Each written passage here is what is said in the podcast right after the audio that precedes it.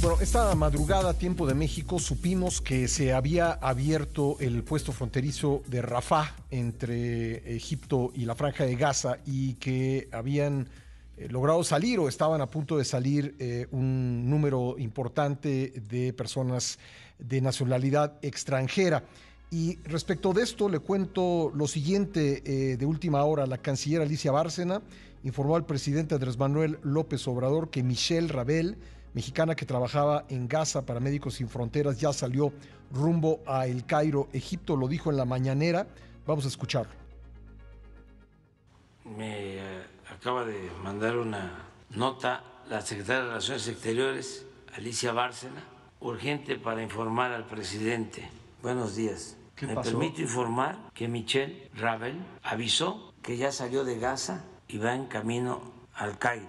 Seguimos al pendiente con el embajador de México en Egipto. Es una de las compañeras que estaba, ya la esperan. Sí, justo ahora están en una reunión para obtener información sobre cuándo se incluirá a Bárbara Lengo en la lista de salida. Ellas no eran rehenes, pero estaban en la franja de gas. Bueno, y tengo en la línea telefónica al doctor Porfirio Lango, el padre de Bárbara Lango, la doctora mexicana que radica en la franja de Gaza desde 2022 y que está, estaba esperando salir. No sé si ha salido, se lo voy a preguntar en este momento a su papá. Eh, doctor, gracias por tomar nuevamente la llamada.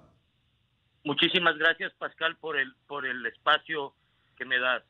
Eh, ¿Qué sabemos de Bárbara, doctor? Mira, por fortuna están vivos todavía, lo cual es un triunfo, y debido a, la, a la, gran violencia que han estado padeciendo. Eh, está en, en las listas para ser evacuados, ella y su esposo están en las listas proporcionadas por, por, el, por la diplomacia mexicana, tanto al gobierno de Egipto como al gobierno de, de Israel, ¿verdad? Este, y a las Naciones Unidas. Sin embargo, la evacuación será eh, paulatina, no va a ser, será por etapas. Primero están dejando salir a, las personas heridas y enfermas. Posteriormente dejarán salir a las personas con las organizaciones humanitarias y al final serán ya los los este, los extranjeros. Eh, bueno, ¿usted cuándo tuvo contacto con Bárbara eh, por última vez, doctor? Hace una hora, más o menos. Ya, eh, y entonces le dijo que se encuentra bien. ¿Está en Rafah o está en, en Han Yunis, eh, como nos comentó la última vez? No, eh, las situaciones en Rafah y en, en, Han Yunis eran demasiado precarias. Ajá. El hacinamiento, la falta de alimentos, la falta de comunicación, sobre todo, eran un, un, un gran escollo. Entonces ellos están en en la parte en, la parte central de, la, casa, en la casa familiar. De su esposo. sí, en la casa familiar de su esposo. Sí, de acuerdo.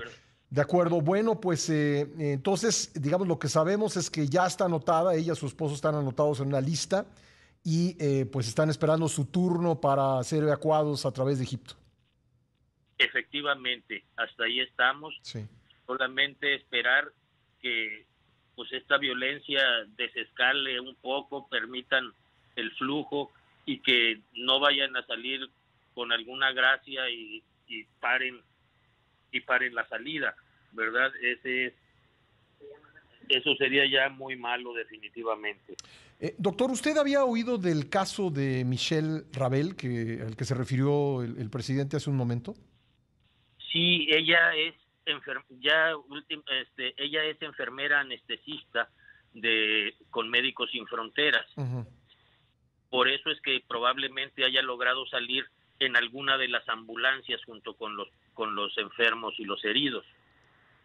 Entiendo. ¿Ella y Bárbara son las únicas mexicanas en esa situación? Mm, de los que yo estoy en sí. Sí. De acuerdo. Bueno, pues eh, a lo mejor, no, sé, digo, usted tiene comunicación con su hija, lo cual es bueno, pero tal vez eh, eh, a través de Michelle usted pudiera, enterarse de pues cómo están procediendo con las listas de evacuación, ¿no? Pues sí, falta que logre contactarla, sí. ¿verdad? este, a ver qué, y si puedo contactarla. Desgraciadamente, cada que van a hacer una maldad, cortan las comunicaciones. La comunicación ha estado muy, muy irregular. ¿sí? Ayer a las 11 de la mañana, hora de Mazatlán, 12 del día de hora de ustedes, cortaron las comunicaciones. Y hasta, hasta en la madrugada, hoy a las 4 de la mañana, logré volver a tener eh, noticias. ¿sí?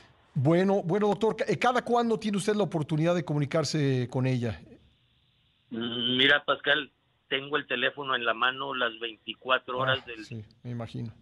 En el momento le tengo su timbre distintivo, en el momento que hay un timbrazo, ¿verdad? Inmediatamente a donde esté me detengo a, a, ver el mensaje. ¿Sí? Este, aún cuando voy en camino a mi trabajo o donde sea, ¿verdad? detengo todo y me paro a, a verlo. Pues doctor, nuestra mayor solidaridad con usted, deseando que eh, Bárbara y, su esposo puedan eh, salir eh, pronto de, Gaza, puedan salir hacia, hacia Egipto y si usted nos permite, nos mantendremos al tanto a través de usted. Yo sé que entiendo que es, que es difícil que nosotros podamos marcarle directamente porque tiene pues comunicaciones limitadas y luego de repente creo que para cargar el celular es complicado, ¿no? Pero si usted ve la, la posibilidad y lo cree eh, útil y ella también, pues nos encantaría también escucharla a ella si fuera posible y cuando sea posible. Yo pienso que habría alguna posibilidad una vez que estén ellos a salvo. Bueno. Sí, pero sería cuestión de ver cómo cómo los está tratando el, síndrome de estrés postraumático. Entiendo, entiendo también, entiendo también. Y, le agradezco mucho que usted haya eh, sido pues nuestra fuente para conocer sobre su situación. Le mando un gran abrazo, doctor. Muchísimas gracias, Pascal. Gracias, gracias. El doctor Porfirio Lango, médico sinaloense de Mazatlán, eh, cuya hija Bárbara pues se encuentra con su esposo en esta situación atrapada en la franja de Gaza, eh, buscando salir de esa zona